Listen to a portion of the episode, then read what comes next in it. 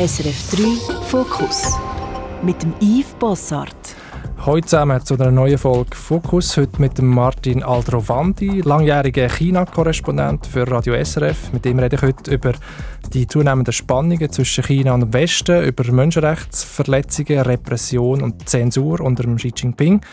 Aber auch über all die schönen Begegnungen und Erfahrungen, die Martin gemacht hat in den fast 20 Jahren, wo er in Taiwan und auch in Shanghai äh, gelebt hat. Martin, schön bist du da. Danke für die Einladung. Ja, China ist zurzeit äh, in allen Medien. Die Allianz mit Russland, also der Besuch von Xi Jinping zum Beispiel in Moskau, die scharfe Rhetorik gegenüber den, den USA, der zunehmende Druck auf Taiwan. Mit was für Gefühl verfolgst du die, die Berichte der Medien? Ja, zuerst natürlich, ähm, bis ich noch China, oder wo ich noch China-Korrespondent war, bin einfach beruflich vor allem, privat auch, weil ich auch viele Freundschaften in Taiwan habe und äh, in China sowieso, Hongkong, das äh, kann man wie nicht so ganz trennen. Mhm. Äh, und das, was so in den letzten paar Monaten passiert ist, oder im letzten Jahr, ähm, das bedrückt mich natürlich. Ähm, und andererseits überrascht es mich auch nicht mehr. Also viele Sachen Jetzt ist zum Beispiel gerade heute bekannt worden, dass in Hongkong äh, wieder ein bekannter Anwalt und ehemaliger Politiker äh, ja, abgeführt worden ist, während er noch auf Kaution jetzt eigentlich gerade frei gewesen wäre. Und ich hatte auch schon interviewt, schon mehrmals. Mhm. Und irgendwie, ähm, auch bei diesen Gesprächen, die wir früher hatten im Radio, das gibt so die Moderationsgespräche, wo man etwas einschätzt, fast jedes Mal habe ich gedacht, noch schlimmer kann es nicht mehr kommen. Man hat immer den Satz gehabt, jetzt ist irgendwie eine Talsohle erreicht und es ist dann eben gleich immer noch schlimmer gekommen bei ganz vielen Sachen. Und das ist so ein bisschen das ähm, Gefühl. Ja, und äh, man kann wie nicht wahnsinnig viel machen. Wir sind als Journalisten natürlich auch Beobachter und Beobachterinnen. Mhm. Aber eben, wir werden noch über das reden, dass sich auch in den letzten 10, 15 Jahren das extrem verhärtet hat, nach innen, die Diktatur unter dem Xi Jinping. Aber jetzt im Moment, geht so, denkt man an die Allianz mit, mit Russland, äh, was, was passiert da gerade weltpolitisch? Wie schätzt du das ein? Gibt es da neue Fronten? Ist das jetzt irgendwie Demokratie gegen Autokratie? Und wie gefährlich ist das, die Situation? Gerade? Ja, ich glaube, Xi Jinping und Wladimir Putin, die haben sich ja schon x-mal getroffen. Es haben auch Leute das schon erzählt. Es ist also wirklich äh, x-mal, die dann auch so ihre Freundschaften zelebrieren, auch im Fernsehen und auch in China wird das immer wieder gezeigt und dort sind die Medien ähm, ja stark zensiert. Das heißt, es ist sehr bewusst, wird das auch, ähm, werden solche Bilder gezeigt. Und sie haben natürlich auch vor dem ähm, äh, Ukraine-Krieg äh, einen gemeinsamen Feind oder Gegner, also die USA. Und da mit ganz vielen äh, Widersprüchen, die Russland und China haben sie wie einen gemeinsamen Nenner auch gefunden, oder, wo sie sagen, oder die NATO, die USA, der Westen allgemein, auch so die universellen Menschenrechte, oder, wo sie ja sehr dagegen sind, wo, man eigentlich, wo sie wollen, wieder jeder Staat macht, was er will, oder, und die anderen sollen nicht reinreden das ist etwas, was sie eigentlich schon länger, ähm, sowohl die chinesische äh, Regierung ähm, als auch die russische Regierung eigentlich zusammenarbeiten. Auch in den Medien liest man das immer wieder, also ihren, respektive ihren Staats- und Parteimedien. Der gemeinsame Feind, die USA, der Westen, angeführt von den USA, wie es manchmal heisst. Äh, siehst du auch so ein bisschen zwei Blöcke, die es wird geben in, in Zukunft? Also entweder China und, und seine Freunde und die USA und, und die Freunde.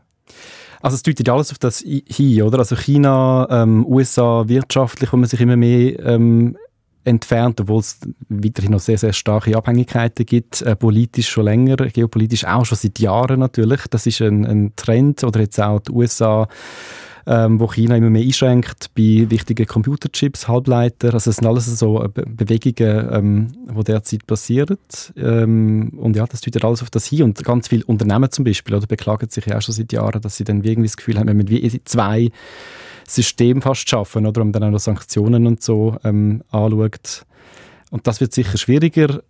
Ähm, China, Russland eben zusammenarbeiten ist auch nicht ganz so einfach. Wirtschaftlich vom Handel her ist der Westen, die EU und äh, die USA, Nordamerika viel wichtiger für China immer noch mhm. als Russland. Also ich glaube, das ist nicht ganz so einfach. Aber China ist abhängig von Russland in Sachen Öl und Gas, stimmt das? Also sie sind viel auf jeden Fall äh, importieren, aber auch aus dem Nahen Osten auch. Ähm, aber momentan ähm, geopolitisch ist, äh, ist natürlich Russland mehr abhängig von China als umgekehrt. Mhm. Oder mehr auf China angewiesen. Und man redet ja häufig auch von, von einem Juniorpartner Putin und dem Xi Jinping, der jetzt echt zu sagen hat. Und das war ja ganz früher noch ganz anders gewesen. Oder die Sowjetunion als grosser Brüder und Volksrepublik, wo ja dann erst 1949 äh, gegründet worden ist und quasi der Kleinbrüder war ähm, von, mhm. von, der Sowjetunion.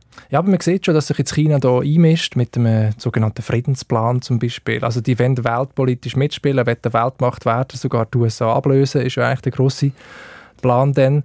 Ähm, das, ist, das merkt man schon ein bisschen, die, die, die Weltmacht-Fantasien, oder? Ambitionen. Ja, ich glaube, da muss man noch schauen, wie weit das wirklich kommt. Ähm, der Friedensplan, der 12-Punkte-Friedенsplan, der ist ja sehr kritisiert worden. Also zum Beispiel ähm, die, der Angriff oder, auf, auf die Ukraine, das wird überhaupt nicht äh, quasi kritisiert, Russland oder, oder China mhm. ist ja nach wie vor, sagen, sie sind zwar irgendwie, wenn sich neutral geben, äh, aber nach wie vor geben sie hauptsächlich am Westen und der NATO die Schuld. Also oder sehr starkes Narrativ von, ja, von, von Russland. Ja, genau. Es ist schon noch mal ein bisschen anders, aber gleich, das ist nicht wirklich neutral. Äh, das ist mal das eine Problem und das andere ist, ja, man will überall mitmischen, aber das ist dann auch nicht ganz so einfach. Also die USA haben da langjährige Erfahrung und die haben auch nicht überall noch gute Erfahrungen gemacht. Das ist auch sehr, sehr aufwendig. Ähm, bis jetzt sieht es eher so aus, dass China einfach dort hilft, wo sie selber am meisten davon dann auch profitieren. Also wenn man jetzt immer von so wertebasierender Außenpolitik oder so redet, ich glaube, das ist in China weniger der Fall. Also sie sind zwar auch, oder natürlich, ist eine kommunistische Partei, ähm, aber es ist anders als jetzt die Sowjetunion, wo ja früher wirklich auch ihr System hat exportieren Ich glaube, das möchten die Chinesen nicht. Also sie wollen einfach mit allen möglichen äh, Ländern oder zum Teil eben auch Regimen, ähm, wo von uns sanktioniert werden, zu Recht eben Geschäft machen oder ihre Interessen äh, vertreten und möchten auch ähm, weg von, also oder hin zu einer multipolaren Welt, oder wo dann verschiedene Kräfte ähm, ähm, etwas zu sagen haben und vor allem eben, dass, jed, dass zum Beispiel universelle Menschenrechte, das wird immer wieder kritisiert ähm, vom Westen. Das ist etwas, wo ihnen wie irgendwie, wo, wo ihnen nicht zusagt oder jedes Land hat eigene geschichtliche Entwicklung, ähm, eigene Menschenrechte.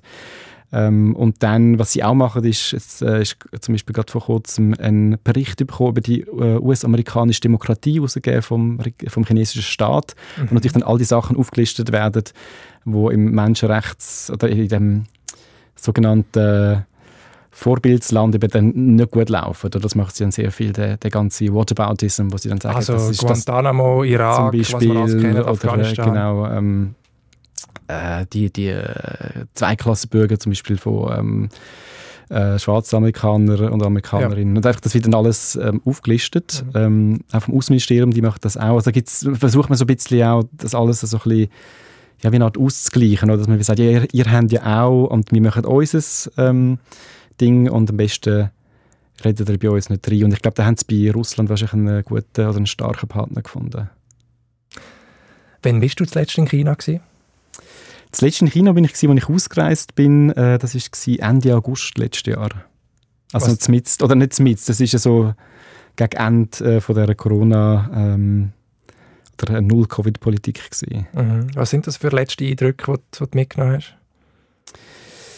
Ja, die letzten Eindrücke sind natürlich, ich habe vielen äh, bekannten Freunden noch Tschüss gesagt. Ich habe gewusst, dass ich äh, so schnell nicht mehr nach Shanghai wird kommen. Damals, also jetzt sind ja Grenzen mehr oder weniger betroffen, damals sind sie eigentlich noch zu gewesen. Man konnte noch ausreisen, aber nicht mehr so schnell oder äh, einreisen. Ähm, ja, und ich habe mich wie verabschiedet ähm, und nicht gewusst, wenn ich dort jemals wieder äh, das Land äh, wird besuchen. Mhm. Aber du hast ja die, die harten Lockdowns, die Null-Covid-Politik hast du äh, hautnah miterlebt in Shanghai. Kannst du noch erzählen, wie das war? Ja, das ist ähm, so in Wellen gekommen. Ähm, unser Compound war das erste Mal in einem Lockdown, gewesen, wo es einfach ähm, verschiedene Compounds im Lockdown, also verschiedene Siedlungen, zum Beispiel es heisst, okay, äh, in dieser Siedlung hat es offenbar einen Fall gegeben oder jemand, der wahrscheinlich positiv war, ist da irgendwie vorbeigelaufen. Jetzt wird die ganze Siedlung abges äh, ab, äh, oder sagt man, ähm, geht unter Lockdown, wird abgesperrt. Und dann nach einer Woche ist es wieder aufgegangen. Und dann haben wir, äh, glaube zwei Tage oder so Zeit gehabt. Und da sind dann Gerüchte gekommen, es gäbe Städte wie der Lockdown.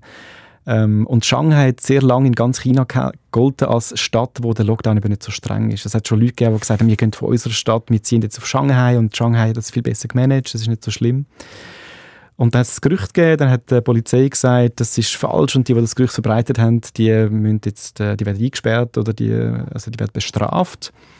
Und dann zwei Tage später ähm, ist dann die Meldung gekommen, es gibt keinen Lockdown, aber wir werden, das sind irgendwie ein anderes Wort gebraucht, äh, wir werden die Stadt in zwei Teile irgendwie eine Art absperren. Also zuerst die ähm, äh, Pudong auf der einen Seite vom Fluss und dann Pussy, das wäre dann meine, mein Teil gewesen, auf der anderen Seite, für glaube ich vier oder fünf Tage. Und dann sind sie dann, was ist es gewesen? Das ist gewesen, ich glaube zwei, zweieinhalb Monate oder so sind es dann gewesen, schlussendlich. Krass. Und dann ist es dann gleich Lockdown gewesen und, und quasi einfach das, was sie sagen, oder? Also was man sieht im, im Fernsehen oder im Radio, dass man liest, das, was gesagt wird, ist nicht unbedingt das, was nachher passiert. Und das wird aber nachher auch von vielen Leuten nicht unbedingt hinterfragt. Also es ist für uns sehr schwierig, das äh, nachvollziehen, dass die Regierung oder auch die Slogans, das ist nicht immer logisch oder das muss nicht immer in sich irgendwie aufgehen. Aber wir durchschauen das, dass das Propaganda ist, wir weiß von Zensur und, ja, ja. und lebt damit. So. Ja, es ist halt, das Problem ist, es sind immer die Leute, die direkt betroffen sind, sehen das. Also in Shanghai ähm, vor zwei Jahren, oder nein, schon vor drei Jahren, wo Wuhan abgesperrt worden ist, haben viele Leute in Shanghai, also Kollegen und Kolleginnen von mir gesagt, es ist gut, dass das Wuhan abgesperrt wird, sonst kommt das Virus ja noch zu uns. Oder? Und da hat sich eigentlich niemand interessiert, für die katastrophalen Zustände, wo die Leute leben oder zum Teil zu wenig essen, gar kein Essen, kein Zugang zu Medizin. Ähm, da hat es ganz, ganz viele schlimme Berichte gegeben und vieles ist ja gar nicht ausgekommen. Und erst, wo sie dann abgesperrt worden sind, haben dann die gleichen Leute zum Teil gesagt, oh, das ist ja ganz schrecklich und ich lebe schon seit 40 Jahren in China und ich kann die Regierung uns das nur antun und du Journalist sollst doch über das jetzt berichten, sag doch, was da passiert ist. Also wenn man es am eigenen Körper ja, spürt, das Leidensdruck steigt dann, dann nachher. Dann wird das sofort irgendwie, äh, wird ein Schalter es umgelegt. Es hat einen Protest gegeben, oder? Sogar koordinierte, kann man sagen, in verschiedenen Städten. Ja, es hat, genau, also ganz am Schluss, wo dann der Lockdown fertig war, das war, als ich dann schon weg war, hat es äh, größere Proteste Protest gegeben, auch gegen, die, ähm, gegen die Regierung, gegen das System schon. Mhm. Und dort ist dann, hat man dann relativ schnell ähm, dann das aufgehört. Vorher hat es auch Proteste gegeben, aber das sind nicht mehr lokale also Proteste. Also niedergeschlagen worden, oder, oder äh, was ist passiert? Äh, welche jetzt? Die Proteste? Ja, sie werden immer niedergeschlagen. Ähm, und also der letzte Protest, das war in der Nähe, wo ich gewohnt habe, äh, auf einer bekannten Straße. Und haben mir Kollegen dann Fotos geschickt. Das ist wirklich nach dem Protest, das ist wirklich die ganze Straße einfach Polizeiautos parkiert gewesen. Man hätte gar nicht mehr können richtig, äh, irgendwie, also das Plakat, das hat man eh nicht können aufheben dann mehr. Das ist sehr, äh, mhm. ist man sehr strikt ähm, dagegen vorgegangen. Und dort war das Problem gewesen, wahrscheinlich für die Regierung, dass es wirklich gegen das System gegangen ist. Und vorher sind die einzelnen Proteste, mal ein, eben mal eine Siedlung, mal irgendwie ein Bürogebäude, mal einzelne Leute, das ist immer sehr konkret gewesen. Das hat man dann auch ähm, natürlich niedergeschlagen. Das hat sich dann aber, wie gesagt, haben sich dann die Leute für nicht gross interessiert, die das nicht direkt betroffen hat. Und zum Teil ist das in der gleichen Stadt oder im gleichen Stadtteil. Ein paar Strassenzüge nebendran ist ein Compound noch abgesperrt gewesen. Und dann sind wir in unserer Siedlung schon froh gewesen, dass wir einfach schon raus können, oder? Und dann haben wir uns dann vielleicht nicht darüber beschwert, dass die anderen noch eingesperrt sind. Also auf dieser Art oder, ähm, funktioniert das relativ gut, die, jetzt zynisch gesagt, die, die Art zu regieren. Aber was hat die, die krasse Covid-Politik in Sachen Vertrauen oder Misstrauen von den Chinesinnen und Chinesen gemacht gegen, gegen das Regime, gegen die Partei, gegen die, gegen die Regierung? Also dort, wo ich dort war, eben die Leute, die es jeweils direkt betroffen hat, auch schon früher, die haben äh, gesagt, die sind enttäuscht. Ähm, ich denke an einen Mann, den ich interviewt habe, noch in Wuhan, der hat seinen Vater verloren. Das war ganz am Anfang, gewesen, wo ja die Regierung noch gesagt hat, es sei nicht ansteckend, wenn man sich dazu erinnert. Das kann man sich gar nicht mehr vorstellen. Die haben ja sehr lange auf das beharrt, oder? Und dann relativ spät das dann zugegeben. Ähm, der hat dann gesagt, ähm, früher hat er immer gedacht, die ausländischen Medien, die denken nur äh, negativ über China berichten. Und jetzt, die Leute, die ihn jetzt interviewen, oder, wo er können erzählen wie sein Vater angesteckt wurde, im Spital dann gestorben ist und wie er dann auch unterdrückt worden ist von der, äh, von der Behörde dort. Die einzigen, die sich für die Geschichte würden, äh, würden interessieren, sind eben die, also die westlichen Medien. Mhm. Äh, und der ist natürlich enttäuscht. Aber zum Beispiel äh, Arbeitskollegen von ihm sind dann nicht enttäuscht, die hat das nicht direkt betroffen. Also es ist immer sehr, sehr ähm, äh, punktuell. Viele Leute sind auch gegangen, also in Shanghai, die, die sich das können leisten können. Eine lang haben wir nicht können richtig ausreisen aber dann später, die gesagt haben, ich gehe irgendwie ins Ausland studieren, wenn sie noch jünger sind oder ähm, ich habe irgendwie eine Wohnung gekauft äh, irgendwo und dann ich mit meiner Familie weg. Also das ist sicher etwas. Aber dass man jetzt sagt, die Regierung muss stürzen oder so, das ähm, ist noch schwierig. Es gibt irgendwie keine Alternative. Es gibt ähm, Gefahr, natürlich auch Gefahr, ja genau. Und bevor man wirklich mhm. irgendwie jetzt richtig geht, geht protestieren oder Revolution anfängt, Klar. muss man wie nichts mehr zu verlieren haben. Und so weit ist man natürlich noch nicht. Mhm. Du bist äh, seit 2016 als China-Korrespondent äh, in Shanghai stationiert mit der Homebase für Radio SRF. Ähm, vorher mit Unterbrüchen fast zehn Jahre in Taiwan, in Taipei. Zuerst als, als Redakteur, als freier Journalist. Ähm, wie hat sich das riesige Land China, 1,4 Milliarden äh, Menschen, in den letzten 10 Jahren oder 15 Jahren, wo du das kennst und erlebt hast, verändert, so in groben Zügen? Ja, völlig anders. Also ich bin ja, als ich in Taiwan war, bin immer ähm, oder ab und zu aufs chinesische Festland gegangen, hatte auch ähm, viele Bekannte und Freunde. Also das erste Mal, als ich dort war, hat es wirklich noch ganz viel Velo auf der Straße, in, also Anfang der Nullerjahre in Peking. Und nicht so die modernen, ähm, coolen ähm, Velos, die man da so auslehnt und mit dem, mit dem QR-Code, sondern wirklich so also alte Velo, ähm, fast noch mehr als Autos. Das hat sich zum Beispiel mal völlig geändert. Dann hat äh, das Strassenbild ist ganz anders, es sind ganz viele Hochhäuser, also nur schon in Shanghai, man das Gefühl, jedes Jahr, die, alle zwei Jahre ist wieder irgendwie ein riesen, riesen neues ähm, Hochhaus dort. Das ist mal anders. Dann ähm, also ja, der Wohlstand und Wachstum ja, ja, das hat, das, das, das, das stark. Ja, das spürt man stark. Ähm, dann die ganze Umstellung, äh, natürlich äh, die ganze Online- und Online-Bezahlung und all das, das ist eigentlich noch, das ist noch vor der Schweiz gewesen. Also man hat schon 2015 hat fast nicht mehr, mehr Cash gezahlt und da haben die Leute, weiß ich noch, in der Schweiz hat man noch, hat man noch Bar gezahlt oder mit Karten. Mhm. Ähm, das ist mal das eine und das andere ist, ich habe so in den Nullerjahren vor allem bei vielen Leuten so ein, ein, ein, ähm, so eine Atmosphäre oder so eine Stimmung gespürt von Aufbruch.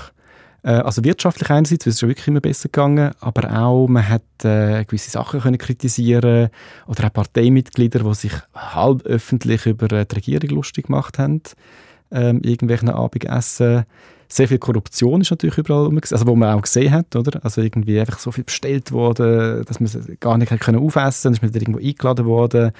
Ähm, und äh, da ist relativ viel äh, passiert, was sicher auch nicht gut war, was dann der Xi Jinping aufgeräumt hat. Mit der Korruption. Mit der Korruption, genau. Also der hat natürlich noch andere ähm, Ziele dann gehabt. Das ist sicher ein großer Unterschied, aber ich würde sagen, das meiste was dann war, ist so ein bisschen die Aufbruchsstimmung gewesen, auch von vielen Ausländern, oder, die auf China gegangen sind, also viele Geschäftsleute, die dann irgendwelche Firmen aufgemacht haben und wahrscheinlich viel Geld verdient haben mit irgendwelchen neuen Ideen. Vieles ist auch möglich gewesen.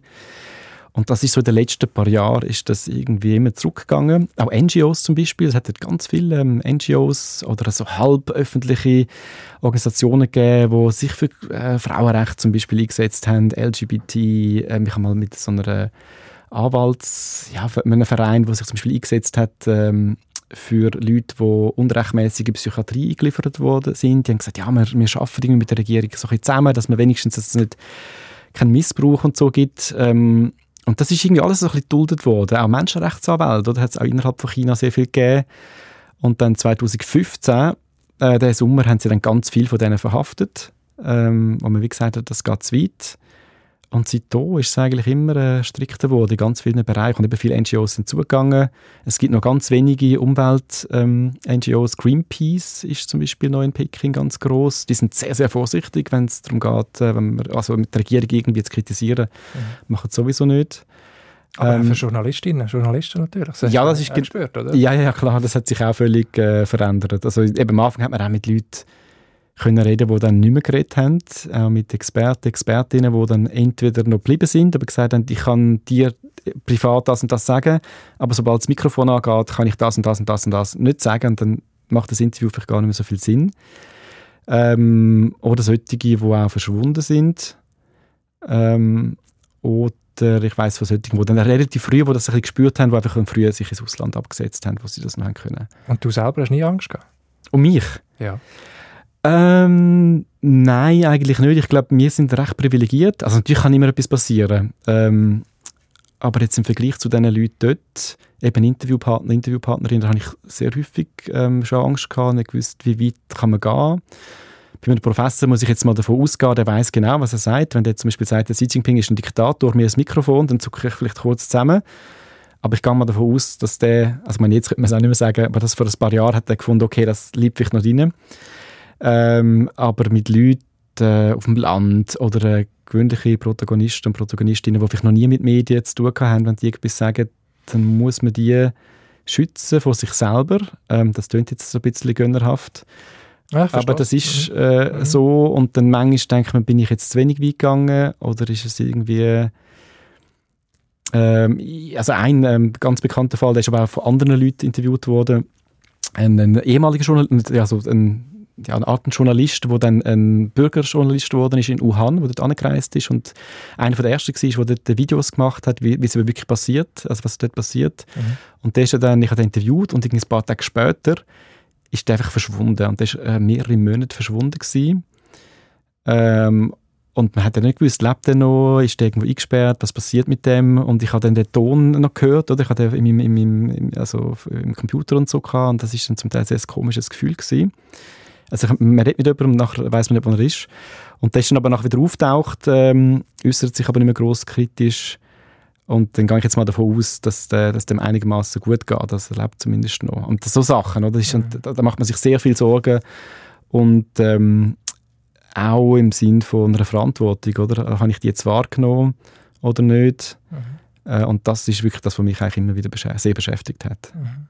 Ja, das stellen wir uns unglaublich schwierig vor. Das ist ja wirklich ein, ein autoritäres Regime mit totalitären Tendenzen, hat äh, kürzlich der Ralf Weber, äh, China-Experte äh, vom Europa-Institut in Basel in der Sternstundenphilosophie zu mir gesagt. Also fast schon eine totalitäre Diktatur, kann man wirklich sagen. Ähm, und dort als Journalist dann, dann zu arbeiten und das alles mitbekommen, das stelle ich mir sehr, sehr, sehr, sehr schwierig vor. Das ist immer die Dilemmas, oder, wo du drin bist. Ja, was du natürlich kannst machen ist, dass du dann einfach schnell irgendwo angehst, ähm, mit den Leuten irgendwie redest. Also mit dem Radio haben wir halt den Vorteil, ich am Schluss nur noch, also wir haben ja ein grosses Mikrofon mit dem SRF drauf, das habe ich dann gar nicht mehr gebraucht, weil mir dann ein bisschen auffällt. Ähm, ich habe häufig dann einfach mit einem ganz kleinen äh, Aufnahmegerät oder zum Teil auch mit dem Handy kann man ja gut aufnehmen natürlich den Leuten gesagt, ich bin Journalist. Wir machen das zum Teil wirklich zwischen Tür und Angel. Ähm, fünf Minuten und dann sind wir schon weg, oder bevor dann die Polizei dort ist. Manchmal hat das geklappt, manchmal nicht. Oft geht man irgendwo an, ohne dass man irgendetwas organisiert hat. Also an vielen Orten hat mir jemand gesagt, der und die könnte dann dort und dort sein. Und dann bin ich dort an, manchmal habe ich Glück gehabt, manchmal nicht. Aber wenn ich dann vorher angerufen hätte und offiziell das angekündigt hätte, dann wär, hätte er zum gesagt, nein, es geht nicht oder hätte gar nicht abgenommen. Mhm. Oder die Polizei wäre schon informiert gewesen.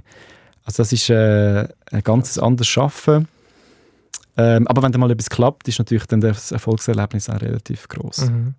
Ja, und die Repression nach innen, die, die Verhärtung, ähm, geht natürlich einher mit einem so ein Expansionsdrang nach außen, so Make China Great Again, oder? Wirklich so der chinesische Traum, sagt der Xi Jinping ähm, immer wieder. Was, was heißt das? Wie muss man das verstehen?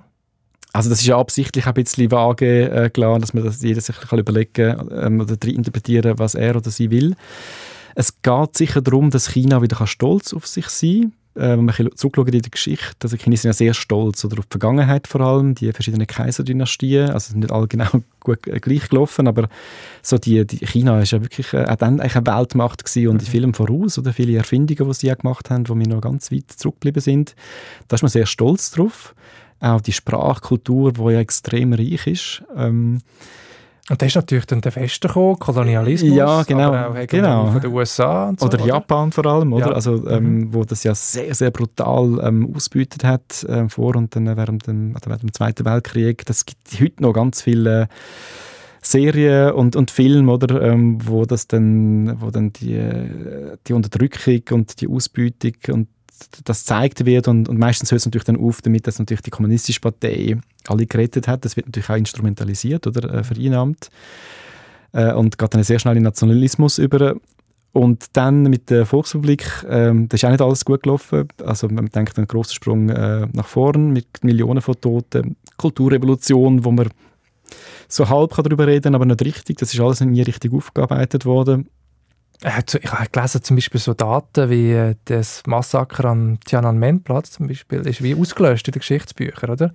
Das ist ein absolutes, ähm, ein, ein absolutes Tabu. Es hat, äh, letztes Jahr hat es einen gegeben, das ist so ein Online-Verkäufer, ähm, der eigentlich absolut unpolitisch ist und der hat am dem Tag, am 4. Juni, also 4. Juni ist ja in dem Sinne auch schon als Zensur, also 4-6 oder beziehungsweise 6-4, ähm, das ist die Zahlenkombination, ähm, je nach Kontext, ist ja auch ähm, Wann ist das? 1989? 1989, genau, ja. 4. Juni. Mhm.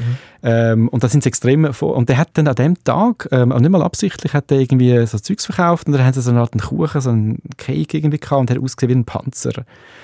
Und das ist ein ganz bekannter Influencer, ähm, gewesen, und mhm. dann ist plötzlich schwarz geworden und es ist einfach verschwunden, oder? Also es ist einfach irgendwie, die haben das abgestellt und niemand gewusst, warum. Und dann natürlich dann die einen, vor allem die jüngeren Chinesinnen und Chinesen, die sich da einfach nicht daran erinnern oder das gar nicht wissen wegen der Zensur, dann haben geschaut, was ist da eigentlich los, oder? Ähm, und erst viel später ist dann der wieder auftaucht. Aber nur schon an dem Tag irgendetwas zeigen, das aussieht wie ein Panzer und sechs ein Kuchen, das langt eigentlich schon. Und dann ist es, ähm, wird das irgendwie, wie quasi der Hebel um, äh, ähm, umgeschlagen und äh, ja, es wird schwarz. Mhm. Wie würdest du das System am besten beschreiben, China? Also du hast irgendwie den, den Kommunismus, der gross ist, also der Marxismus, Leninismus. So die Partei ist ex extrem stark und gross gemacht worden, wieder unter dem Xi Jinping. Irgendwie fast 100 Millionen Mitgliederinnen und Mitglieder hat die Kommunistische Partei bei 1,4 Milliarden. Also ich kann mir sagen, jede 15. Person ist Parteimitglied, extrem gross. Also die, die Idee und dann irgendwie gleichzeitig der Kapitalismus, oder? Mit treibt voran, das Wachstum. Und dann gibt es noch so Figuren wie der Konfuzius, eben die Kulturgeschichte, die auch irgendwie instrumentalisiert wird oder gesagt wird, das ist sozusagen ein Vorbild für unsere Mentalität vielleicht. Wie würdest du das System das, oder die Ideologie von China am besten beschreiben? Ja, auf der einen Seite ist es sehr eben ideologisch prägt und andererseits ist es eben auch sehr pragmatisch. Also zum Beispiel Konfuzius während der Kulturrevolution ist das wirklich des Teufels gewesen. Und jetzt braucht man das wieder oder dort, was irgendwie bringt, wenn man sagt, eben starker Staat und irgendwie Eltern ehren und, und Folgen und so, wobei das kann man auch unterschiedlich interpretieren. Äh, und dann viele Leute das, das nicht hinterfragen. Und ähm, äh, Marxismus zum Beispiel, Kommunismus, das ist ja ein Schulfach, also an der Uni, ähm, dass Leute, die irgendwie Medizin oder irgendetwas studieren, die müssen dann einfach eine gewisse Marxismus-Lektionen äh, belegen. Und äh, ich habe das auch schon zugelassen oder zulassen dürfen. Ähm, und viel, also zum Teil wird das halt von der, von weder von der Lehrer noch von den Schülern und Schülerinnen ernst genommen. Das ist einfach etwas, was man muss machen und dann irgendwie auswendig lernen. Mhm. Ähm, und andererseits ist es natürlich auch Machtdemonstration, zum Beispiel auch also Xi Jinping seine Gedanken, dass sein Gedankengut muss ja auch gelehrt werden, das ist auch etwas, äh, was wichtig ist. Auch die Slogans, die überall rumhängen, vieles ist einfach, sind auch leere, leere Phrasen, wo dann auch, also ich, gut, die chinesische Kollegin von mir, ich habe mir gesagt, das ist doch schrecklich, vor allem in Peking, in Shanghai ein bisschen weniger in Peking, überall die roten Slogans, so jedem Ding statt irgendwie Partei, man der Partei folgen oder, ich weiß auch nicht, ähm, Xi Jinping und so weiter und sie hat dann gesagt, sie sieht das gar nicht mehr, also sie blendet das irgendwie aus. Hm. Ähm, also die haben, zum Teil haben die Leute auch einen pragmatischen Umgang mit dem ähm, und andererseits, wenn es dann darum geht, ich glaube eben, ähm, Kritik von außen, von den USA, vom Westen.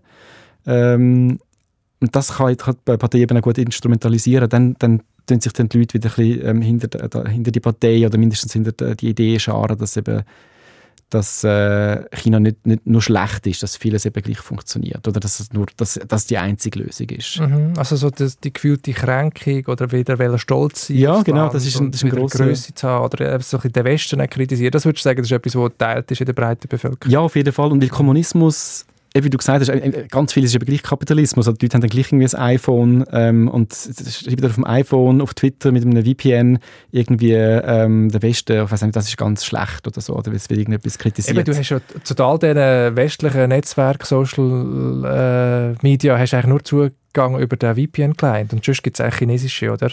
Genau, also die, die zensiert sind. Ja, genau. Und es gibt zum Beispiel auch so, die, die nennen sich äh, Hong, also so wörtlich übersetzt kleine, pinke Online-Warrior, würde man dann vielleicht sagen, also Online-Kommentatoren, ähm, die dann ganz eben, nur noch mit, bei uns mit Großbuchstaben und viele Ausrufezeichen äh, und dort dann einfach die, die kommunistische Partei verteidigen, ähm, aber eben gleich mit einem VPN dann auf Twitter und auf Facebook und dort, dort das machen. Also es, es hat ganz viele Widersprüche, mhm. ähm, wo man nur schon an dem dann sieht. Jetzt müssen wir noch ein grosses Thema ansprechen, wenn man äh, über Repression redet, aber auch über Menschenrechtsverletzungen, nämlich Xinjiang, also die die große Region im Nordwesten von China, wo vor allem muslimische Uigurinnen und Uiguren äh, leben. Und äh, UNO redet dort von, ja, von groben Menschenrechtsverletzungen. Man liest von Umerziehungslagern für Tausende, Millionen von Musliminnen und Muslimen, von Folter, sogar Sterilisation. Was hast du dort selber gesehen? Bist du dort mal gewesen? Ja, ich bin äh, zweimal dort gewesen, äh, während der Zeit. Einmal 2018, das war, äh, wo der, die letzte Grosskampagne so auf dem Höhepunkt war. Und dort war es wirklich so, gewesen, dass an jeder Straße Militär war. Polizei, man hat müssen für den Gemüsemarkt irgendwie in der Seitenstraße hat man müssen durch einen, ähm, wie einem Flughafen, durch so einen Metalldetektor und Sachen, durch so einen Röntgenapparat durchlassen. Da habe ich auch gesehen, dass die Chinesen zum Teil durchlaufen und die Uiguren haben das eben müssen machen. Also haben wir gesehen, das ist, äh, also sie haben sich dann immer Mühe gegeben, oder, um, um so zu tun, als wären alle gleich berechtigt. Und dort äh, sind wir, äh, ich bin mit einem Kollegen vom RTS, vom Westschweizer Radio, ähm, wirklich Schritt auf Schritt von der Staatssicherheit ähm, verfolgt worden. Dann auch einmal vom Militär, haben sie uns mal aus dem Auto rausgeholt. äh, bis zur Propagandaabteilung. Das sind so verschiedene ähm, ja, Abteilungen an. Die eine Propagandaabteilung sind dann so die Netten, das ist so ein bisschen der Good Cop und äh, die Staatssicherheit, das sind natürlich die, die so ein bisschen härter... Äh, äh, ja, also zumindest äh, rhetorisch. Mhm. Ähm, und das Problem ist dort vor allem gewesen, dass äh, natürlich dann die Leute sehr viel Angst hatten, mit uns zu reden. Ähm, wir haben dann gleich ähm, mit ein paar Leuten können reden an ein paar Orten. Das war auch extrem aufwendig gewesen. Wir mussten zum Teil eine Stunde irgendwo warten, ähm, versteckt. Und auch dort habe ich dann nie genau gewusst, ist das wirklich, ist das, sind wir sicher genug oder passiert in dieser Person etwas? Das ist, eben, das ist zum Teil auch ein bisschen heikel gewesen, muss ich zugeben. Äh, und dann haben wir dann auf ganz viele Interviews auch verzichtet, weil wir einfach müssen sagen, okay, dann, wenn wir nicht 100% sicher sind, dass das sonst niemand ist, können wir das nicht machen. Und beim zweiten Mal, das war 2021, glaube ich, ja, dort haben sie schon sehr viel gelernt. Dort haben sie dann schon zugegeben, dass es die Lager gibt. Beim ersten Mal haben sie es noch nicht zugegeben, haben sie gesagt, das sind aber keine Lager, das sind Berufsbildungszentren oder Weiterbildungszentren. Und dort haben schon relativ viele von diesen Posten sind abgebaut gewesen. Die Polizei war sehr freundlich. Gewesen. Mhm. Hat das auch überall kontrolliert, aber gesagt, ja, das ist nur zu unserer Sicherheit und wir dürfen doch machen, was wir wollen. Und es ist sehr, die haben auch viel Uigurinnen und Uiguren dort gehabt, die eine wie Statisten dort rumgelaufen sind und uns, ähm, also jemand ist sogar eine Frau zu uns, auf uns dann zugekommen so und hat dann irgendwie gesagt, ah, von wo kommen die? Und dann habe ich gedacht, ja, du musst aufpassen, da ist irgendeine Polizei, ist da hinten und jemand ist da hinten.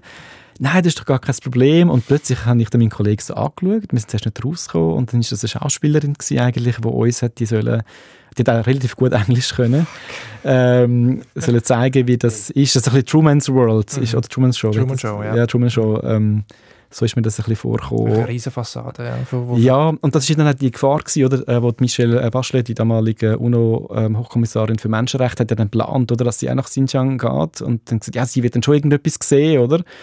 Äh, aber wenn die natürlich für zwei kleine Journalisten aus der Schweiz schon so einen Aufwand betreiben, kann man sich vorstellen, was da für ein ähm, Aufwand wird betrieben werden, wenn jemand von der UNO, vom UNO-Kommissariat für Menschenrechte kommt. Die kann natürlich niemand treffen, der nicht vorher instruiert worden ist. Krasse Geschichte, wirklich sehr, sehr heftig und ich stelle mir das unglaublich schwierig vor. Und ähm, ja, irgendwie auch, frage mich natürlich auch, was, was denkt die Bevölkerung darüber in China? Wissen die das? Kratzt die das? Wie gehen die mit dem um? Was, was hast du für Erfahrungen?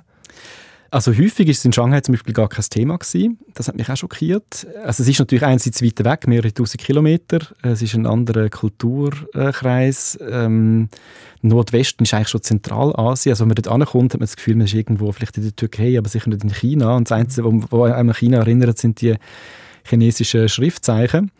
Ähm, also es ist mal weiter weg, dann haben viele äh, Chinesen haben das Gefühl, ja, das sind sowieso alles Terroristen, das ist gefährlich dort. Das hat wirklich in der Vergangenheit auch Anschläge zum Teil gegeben, das ist aber nie ganz klar gewesen, wer da dahinter steckt. Ähm, und ja, das interessiert einfach viele Leute nicht. Das ist, und das hat mich zum Teil auch schockiert, ja, dass dann viel, oder auch zum Teil wirklich auch Intellektuelle oder ähm, ja, Leute, die eben auch Zugang haben zu westlichen Medien, die auch umreisen, im Ausland studiert haben, die sagen, ja, so genau weiß man das ja nicht. Vielleicht die anderen übertreiben vielleicht auch.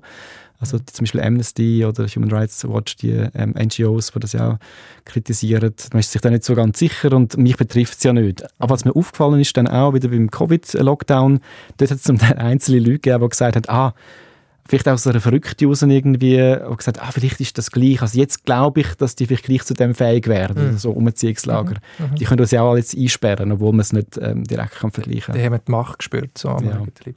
Du hast ein, Mu ein Musikstück mitgebracht ähm, von einem uigurischen Popstar, Ablatschan, wenn ich ja, es genau. ausspreche. Kannst du kurz zwei Sätze dazu sagen? Ja, ähm, das ist ein ganz, ganz bekannter Popstar gewesen, muss man sagen. Ähm, wirklich super bekannt. Äh, der hat auf Uigurisch gesungen, aber auch auf Englisch, äh, nicht auf Englisch, auf Chinesisch, auf Mandarin. Zum Teil hat er so, je nach Song, also ein paar englische Wörter drin. Das ist ja häufig auch noch beliebt ähm, in China, um es ein bisschen international machen. Das war nicht irgendjemand Radikals oder so, sondern es war jemand, der sich so, also absolut Mainstream eigentlich und Popmusik und der hat sich auch so ein bisschen engagiert ähm, für ähm, eben für die Uiguren Chinesen sich so ein bisschen eine Brücke zu äh, bilden. Und der ist dann 2018 ist das plötzlich verschwunden. Ähm, und der hat ähm, zuerst in einem Umziehungslager hat man gesagt und dann letztes Jahr ist das gewesen, oder? Ja, hat es dann mal einen Bericht gegeben, dass er anscheinend zu zehn Jahren Haft verurteilt worden ist. Ähm, und wenn ich so Lieder von ihm höre, es gibt so lustige Musikvideos, ähm, eben zum Beispiel er mit Kindern, äh, wo irgendwie sind völlig harmlos, ein ganz banaler Text. Und dann ist das, das die gleiche Person, ist jetzt irgendwo in einem chinesischen Lager oder in einem Knast. Ich bringe das irgendwie nicht zusammen. Und äh, das, das ähm, macht das für mich alles sehr greifbar. Ähm, und äh, ja, zeigt einfach so die Brutalität und auch die Unberechenbarkeit, dass er über so bekannt äh, von, der, äh, von dem Regime nicht gefeit ist.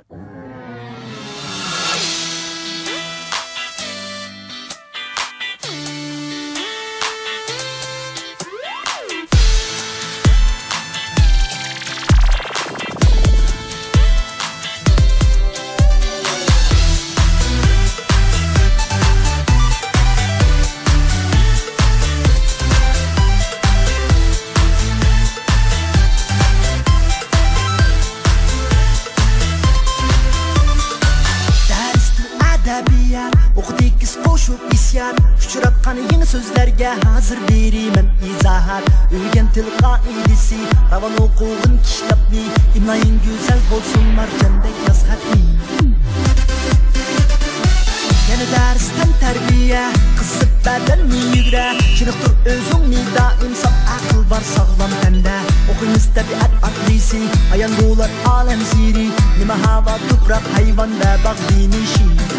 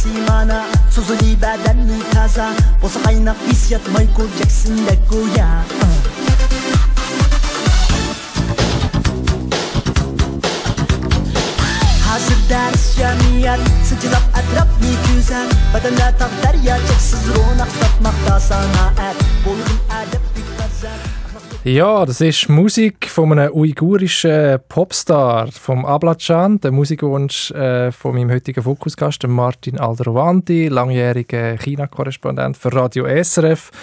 Martin, wir haben jetzt äh, lange inhaltlich geredet, auch über die desolate Menschenrechtssituation in China, über Repression, Zensur. Ich werde jetzt mit dir persönlich noch reden. Ähm, hättest du das gedacht, damals vor knapp 20 Jahren, wo du auf Taiwan bist, Chinesisch äh, lernen, voller Faszination, auch fürs Fremde, mit viel Träumen, dass du über so Sachen müsstest äh, berichten? Nein, nie. Also ich habe das nicht, äh, nein. Also vor allem ist ja die Zeit so schnell äh, vorbeigegangen, wenn du eben sagst, so 20 Jahre, das kommt mir gar nicht so lange vor. Und dann äh, du musst dich so zurückerinnern, ah, doch, dann ist das, dann ist das, so, doch, es macht schon irgendwie Sinn. 2004? 2004? Also 2002 bin ich zuerst mal, also oder sogar ja. eins, bin ich mal in Hongkong und dann in, äh, zuerst mal in China gewesen, 2001. Aber in China dann effektiv, äh, in Taiwan 2002, ja, und 2004 dann mit dem Studium. Aber eben, ja, es ist viel passiert und die Zeit ist relativ schnell vorbeigegangen und ich hätte das ja nie gedacht. Ich habe überhaupt nicht gedacht, oder so mit Anfangs Mitte 20. Mhm. Was, was irgendwie 20 Jahre ist. Du bist äh, 1978 in Horgen äh, geboren, am Zürichsee aufgewachsen. Und früher hat dich schon das Fernweh gepackt, hast du mir äh, gesagt. Du hast äh, dich für Geografie interessiert, für Geschichte, für andere Sprachen. hast KV gemacht mit Berufsmatura und eine Lehre als Reisekaufmann und äh, in einem Reisebüro geschafft, auch für eine Airline äh, in Irland. Ähm, ist gefragt, ist deine Kindheit so beengend gewesen, dass du flüchten musst? Nein, das, ich glaube nicht. Nein. Also ich habe schon immer wollen, ähm, irgendwo anders hin. Also aber halt ferienmäßig. Äh, USA hat mich als Kind sehr interessiert, ähm, ich glaube, oder fasziniert. Aber ich meine, das war auch einfach von diesen Filmen, Serien, Musik und so. Das ist etwas, was so weit weg ist, was mich interessiert. Asien damals eigentlich noch weniger interessanterweise. Das war erst, erst viel später. Gewesen. Nein, aber wir haben natürlich als Kind oder Familie schon, vor allem in der Schweiz, ähm, Ferien gemacht. Das ist einfach dann noch so gewesen. Ähm, und ich glaube, jetzt im Nachhinein rückblickend ist das, glaube ich, gut gewesen. Ähm, ich hatte das alles nachher mit dem Reisebüro, wo man dann kann günstig äh, umfliegen mhm. Und jetzt auch mit dem Beruf dann wie so ein bisschen nachgeholt. Ähm, ja. Aber woher kommt die Faszination für, für Asien? Eben, du hast gesagt, Hongkong bist du und nachher dann auf Taiwan Chinesisch lernen. Äh, relativ spät. Ähm, es war in Hongkong, gewesen, wo ich zuerst mal, das war sogar nur beim Umsteigen gewesen, von Australien zurück nach Irland, äh, die chinesischen Zeichen gesehen habe. Und das hat mich einfach so fasziniert. Und ich habe gedacht, das muss man doch können lernen. Also am Anfang war es wirklich die Sprache gewesen und hat dann so hobbymäßig ähm, so einen Kurs gemacht, dann später in der Schweiz in der Mikroclubschule, sogar noch einmal in der Woche. Und hat dann so zwischen, es war ein Monat, zwei oder so, gewesen, ähm, ein bisschen später, als ich dann in der Schweiz quasi meinen damaligen Job aufgegeben habe und dann nachher eigentlich wollte, ähm, Wirtschaft studieren ähm, ein, zwei Monate Zeit gehabt und habe gedacht, dann gehe ich einfach auf Taiwan, ich habe dort nicht bekannt, wo mir das empfohlen hat. Ja, ich Chinesisch lernen. Also ich meine, nützt nichts, so Schatz nichts. Und dort hat es mich dann wirklich hingezogen. Dort habe ich ähm, wie gemerkt, wow, das ist äh, super interessant. Die haben dort auch noch ähm, Langzeichen, also die traditionellen Zeichen, die sind noch ein bisschen nicht nur komplizierter, sondern auch schöner als die vereinfachten Zeichen auf dem Festland. Ähm, wir hatten eine ganz tolle Chinesischlehrerin dort auch gehabt, ähm, wo uns das sehr ähm, ähm, intuitiv eigentlich beigebracht hat. Die hat auch nicht Englisch geredet, ähm, sondern äh, die Unterrichtssprache war vom Anfang an Chinesisch, gewesen, obwohl ich kein Chinesisch äh, können dann zusammen mit äh, koreanischen, indonesischen und japanischen äh, Gespönli. Und das hat mich einfach irgendwie fasziniert. Und ich habe natürlich auch nicht gedacht, ich bin in 20 Jahren, äh, mache ich das noch. Also ich dachte vielleicht irgendwie, äh, dann mache ich halt zwei Monate, nicht einen Monat. Und dann habe ich mir gesagt, okay, sechs Monate. Und das hat sich dann immer so... Und nachher hat sich dann das Studium dann ergeben, ähm, ich habe natürlich dann Leute kennengelernt ähm, und habe dann wie gefunden, okay, jetzt habe ich so viel Zeit investiert, jetzt kann ich wie nicht aufhören. Mhm. Vielleicht ist es eigentlich das noch gewesen, wenn ich jetzt zurückdenke, also der Point of No Return, also wenn du natürlich schon irgendwie sechs Monate Chinesisch, äh, das sind mehrere Stunden am Tag, äh, Frontalunterricht und mehrere Stunden noch die üben. Mhm. Wenn du dann einfach aufhörst, ist es ja irgendwie schade. Und, ähm, aber irgendetwas ja. hätte dich wahrscheinlich noch neben der Sprache auch noch fasziniert an dem Land, an der Kultur, ja, an den Menschen. Ja, ja. Du hast mir im Vorgespräch gesagt, Taiwan ist äh, bis zu einer zweiten Heimat geworden für dich. Du hast ja dort äh, von 23 bis 30 gelebt und dann einen Unterbruch am Matz in Luzern Journalismus studiert und in Hamburg, aber dann nachher von 33 bis 38 noch eins. Also bist du ja, ja. Nein, dann natürlich schon. Ich glaube, es ist einfach am Anfang ist das so gewesen, so das erste Jahr. Das ist auch noch vieles sehr, wo ich auch nicht gewusst habe, hey, also zum Beispiel das Essen ist für mich am Anfang schon noch so ein bisschen, ähm, sagen wir jetzt mal, exotisch gewesen oder auch viele Sachen, die anders sind als in der Schweiz. Ähm, und da hat man sich aber irgendwie daran gewöhnt. Also es ist ein äh, sehr, die Menschen sind, das ist jetzt so ein bisschen, ähm, wie soll ich sagen, ähm, Stereotyp. Die Menschen in Taiwan zum Beispiel sind sehr, sehr freundlich, sehr offen die Leute sind sehr rücksichtsvoll, sehr, sehr hilfsbereit. Mhm. Das hat mir sicher gefallen. Ich habe auch sehr gute Freunde kennengelernt. Also man wird dort auch sehr gut aufgenommen, das kommt auch dazu. Ähm, ich bin ja eben jahrelang, nie werde ich jetzt irgendwie, also ganz selten, oder vielleicht mal irgendwie in einem Scherz oder so, werde ich jetzt jemals irgendwie angefeindet oder wurde. Ähm, ja, aber also es ist es eine, prägende Zeit vom Leben. Also eben, ähm, wie hat dich das verändert, prägt jetzt die Art von, von Lebensstil oder Mentalität? Ich glaube schon, ja. Ähm, ich glaube schon. Ich glaube einfach, dass äh, vielleicht weniger direkte.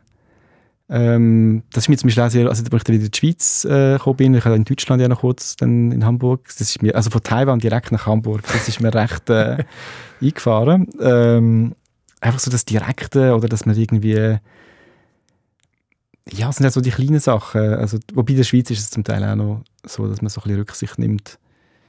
Ähm, aber ich glaube, in Taiwan ist es noch mehr, dass man auch nicht direkt kritisiert, dass man so ein bisschen vielleicht durch die Blume ähm, zum Teil auch ein bisschen umständlich vielleicht etwas sagt. Mhm. Das macht man in der Schweiz zum Teil. Das macht man in der Schweiz ja auch. Ja, ja, das stimmt. Das sind teilweise so ein bisschen mehr. Ähm, stimmt das eigentlich, dass man nie Nein sagt? Doch, doch, das kann man schon. Aber vielleicht, äh, doch, doch, es gibt natürlich, man kann etwas verneinen, oder? Ähm, also quasi von nicht und man kann einfach so, das dann sagen, äh, das kann man schon. Aber vielleicht, also was ich zum Beispiel auch gelernt habe, ist, wenn ich sage, ich lade dich jetzt irgendwie ein, zu einer, ich weiß nicht, zu einer Party oder zu irgendetwas und du willst nicht kommen oder hast keine Zeit mhm. oder sonst irgendetwas, dann sagst du irgendwie, ja, ich gebe mir Mühe oder ich gebe mir Mühe, ich gebe mir das Beste, sagen wir ich so. versuche es, würde man sagen. Ja, ja, genau. Okay. Und dann ist eigentlich schon klar, okay, er kommt wahrscheinlich nicht. Aber es ist jetzt nicht irgendwie Mhm. Aber es ist, ja, also es ist relativ unkompliziert. Und in China zum Beispiel ist es wieder anders gewesen. Dort ist es wieder, das ist mir auch ein rechter Kulturschock von Taiwan dann auf China, also auf Shanghai. Und Peking ist ja dann noch stärker, wo dann die Leute noch viel direkter sind. Also mit Taiwan sagen wir ständig Danke und Entschuldigung, dürfte ich bitte das und wenn es ihnen nicht mhm. ausmacht, das ist vielleicht auch wieder in der Schweiz. Mhm. Und in China ist irgendwie zum Teil so gewesen, das oder irgendwie ich will so, mhm. so ein bisschen sehr ähm, noch mehr als in Deutschland. Ähm, und da hat man sich wieder umgewöhnen. Mhm. Aber grundsätzlich ist mir das alles, also ich, ich lasse mich auch gerne auf etwas Neues ein, glaube ich. Ähm, mhm. Ich meine, wir ja. hier im Westen kennen natürlich auch die, äh, die Produkte aus der Kultur, aus dem Taoismus, Yin und Yang oder Feng Shui und die Geschichten und so. Hast du dich auch mit diesen Sachen befasst? Ein bisschen, ja. Also zum Beispiel Feng Shui ist, und es gibt natürlich ganz viel... Also, Feng Shui, Also Feng, Feng heisst, oder ganz vornehm chinesisch wäre Feng, Feng Shui. Wäre quasi Wind und Wasser, oder? Also ist einfach ein normales... Das ist zum Beispiel etwas, was mir aufgefallen ist. Da ist es so etwas Exotisches oder so etwas Spezielles in der Schweiz. Und dort ist das eigentlich mehr irgendwie etwas ganz Normales. Oder vor allem eben für Leute, die eher so ein traditionell denken. Oder häufig ist so, so Jugendliche oder sogenannte moderne eingestellte Leute finden vielleicht, das ist ein Quatsch. Oder? Also es ist so ein bisschen, mhm. ist ein ganz äh, anderer ähm, Umgang damit. In Taiwan zum Beispiel, wo, wo die Religion oder die Volksreligionen sehr, sehr äh, verbreitet sind, äh, ist Taoismus, Buddhismus, das wird ja völlig gemischt zum Teil. Also es wird dann, jeder Ort hat dann wieder einen anderen, zum Teil hat dann wieder irgendwelche Gottheiten äh, und da ist man auch sehr flexibel. Also es ist, äh, hast du dir das, das angeeignet oder ist das, hast du das eigentlich beobachtet? Mehr beobachtet. Ich habe zum Teil schon, es gibt ganz viele so Fester äh, oder so Viertig und dann habe ich das schon auch mitgemacht und dann, wenn man jetzt irgendwo ist mit äh, Räucherstäbli, irgendwie äh, Neujahr oder ist etwas eingeweiht worden oder am Geisterfest, ähm, Geistermonat, wenn man dann auch dort ist, man irgendwo schafft, dann steht man vielleicht auch an und hebt dann die Räucherstäbli und macht dann so mit, einfach aus Respekt. Ich finde das sehr interessant. Also verschiedene Religionen interessieren mich auch, aber ich bin jetzt nicht auch was Christentum angeht. Das ist jetzt nicht so etwas, wo ich jetzt würde sagen, das ist irgendwie etwas, wo ich jetzt äh, quasi glaube, so wie das jetzt genau steht. Ich interessiere mich mehr für den kulturellen Aspekt. Mhm. Ich meine, Taiwan hat ja auch eine sehr interessante Geschichte und ist im Moment wieder sehr, sehr wichtig sehr umkämpft, umstritten. Also für China ist das eine abtrünnige Provinz, die bald wieder zurückkommen soll, oder, wenn ich es richtig verstanden habe. Und die USA sagt, nein, wir werden das verteidigen. Wie gefährlich ist die Situation um das politische Taiwan?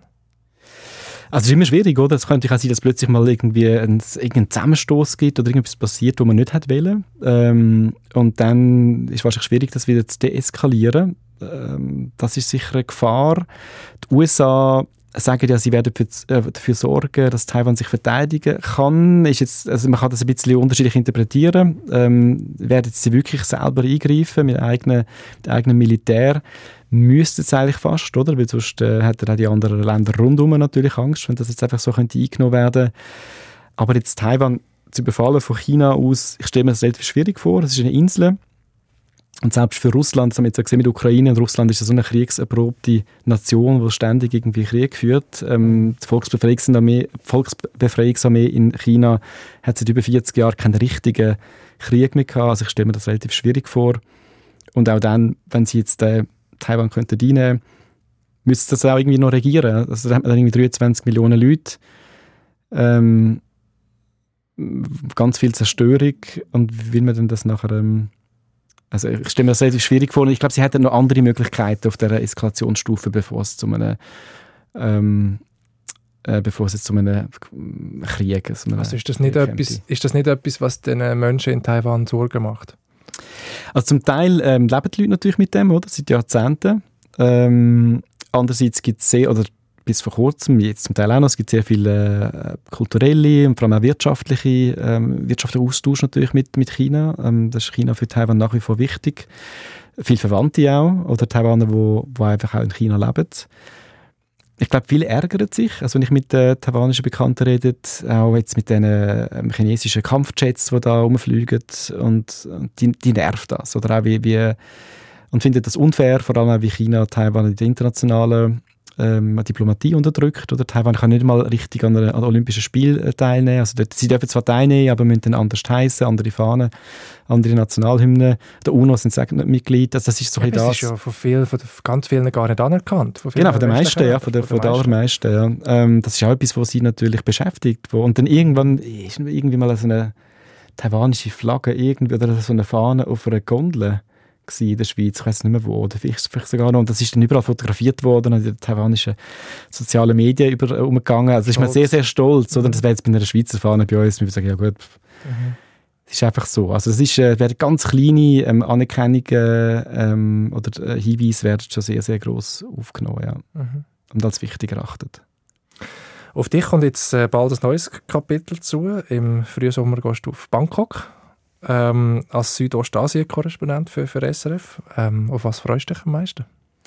Ich muss erst mal dort ankommen. Ähm, ich freue mich auf äh, ganz viele Themen, die ich schon im Kopf habe, die ich jetzt aber noch nicht will, will, äh, verraten äh, Es sind elf verschiedene Länder. Kennst du die Region schon? In, also eine Region kennen, ich meine auch China kennen als Region. Das ist? Das ist schwierig, oder? Also das ist... Äh, ähm, Darum finde ich auch immer schwierig, wenn jemand sagt, jemand ist Experte für irgendwie ein Land oder für eine ganze äh, Region. Das kann man wie nicht sein. Also nein, ich, also ich bin in Thailand schon gewesen, mehrmals, ich bin in Vietnam, Vietnam mal und äh, in Singapur häufig, ähm, aber viele Länder, also vor allem Journalist, journalistisch, habe ich die Länder noch nicht äh, bereist. Und da bin ich gespannt, was ich natürlich auch hoffe, ist, dass ähm, die Arbeit einfacher wird als in China, dass ich mit Leuten einfacher kann reden und eben auch bessere Geschichten, ausführlichere Geschichten bekomme. Auf das freue ich mich sehr, ja. Und sonst ähm, lasse ich mich ehrlich gesagt auch ein bisschen überraschen. Was vermisst du am meisten an der Schweiz? Ehrlich gesagt nicht so wahnsinnig viel, weil, weil, nein, weil man kommt, äh, also als ich in zuerst in Taiwan war, ich habe irgendwie, äh, einfach irgendwie zwei Jahre lang kein richtiges Brot gehabt. Und ich zuerst mal einfach so ganz gewöhnliches Brot vom Migros oder Coop oder so irgendwo hatte, ich dachte, wow, das ist ja super fein. Aber mittlerweile, also wenn man das will, dann kommt man das eigentlich überall über. Ähm, äh, also in Shanghai sowieso, das ist eine internationale Stadt. Er muss noch mehr zahlen. Da gibt es, glaube ich, sogar eine Schweizer Metzgerei. Ich bin dort noch nie gewesen. Aber also, wenn man will, irgendwie, wenn man jetzt sagt, ich muss jetzt unbedingt, weiß nicht, Aromat oder irgendetwas haben, dann nachher, ähm, kennt man das auch über. Und, und sonst natürlich eben Familie, Freund, Freunde und so, das schon. Und ich bin ja als Korrespondent sowieso ständig mit Bern und Zürich, mit den Kollegen Klar. da ähm, irgendwie in Kontakt. Also zumindest am Telefon sehr häufig Schweizerdeutsch. Ja, also ja. Und man kann, ich glaube, das Wichtige ist auch, das ist auch der Unterschied, wir können natürlich immer zurück, oder, mit unserem Schweizer Pass. Wir können auch einfach reisen. Ich glaube, das ist, ich glaube, es ist natürlich völlig anders, wenn jetzt jemand irgendwo auswandert und dann nicht mehr zurück kann oder auch Familienangehörige vielleicht nie mehr sieht. Das ist ein völlig anderer... Du bleibst verbunden, klar, ja. Mhm. Genau, und ich, im schlimmsten Fall könnte ich immer wieder zurück. Mhm. Hey, wir sind schon am Ende des Gesprächs. Ich habe viel gelernt und habe dich ein bisschen besser kennengelernt. Es ist, ähm, wir hören noch einen letzten Songwunsch und zwar ist das ein Song, ähm, den ich ganz toll gefunden habe, weil ich den zuerst gehört habe, und aus Taiwan, von einem taiwanesischen Musiker, den ich natürlich nicht aussprechen kann, Zhang Zhen-Hui. Äh, fast, ja. Zhang Zhen-Hui ist ein ganz bekannter Musiker, ist sogar ein paar Jahre älter als ich und dem seine Lieder habe ich vor allem in dieser Zeit äh, häufig gehört, am Radio oder auch sonst. Und wenn ich das höre, denke ich einfach unweigerlich zurück an, an meine Zeit in Taiwan und was halt alles passiert ist, wie das mit, mit Musik häufig der Fall ist. Lassen wir noch an. Zuerst mal danke vielmals für das Gespräch, Martin. Danke dir. Ja, und äh, das ganze Gespräch äh, mit dem Martin Alderwandi findet ihr wie immer auf srf.ch audio und überall dort, wo es Podcasts gibt. Mein Name ist Yves Bossart. Schön, dass ihr dabei gewesen und bis bald.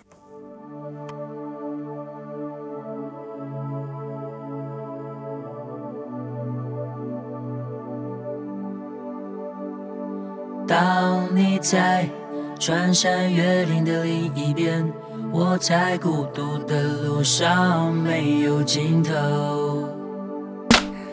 一辈子有多少的来不及，发现已经失去最重要的东西，恍然大悟早已远去。为何总是在犯错之后才肯相信错的是自己？他们说这就是人生，试着体会，试着忍住眼泪，还是躲不开应该有的情绪。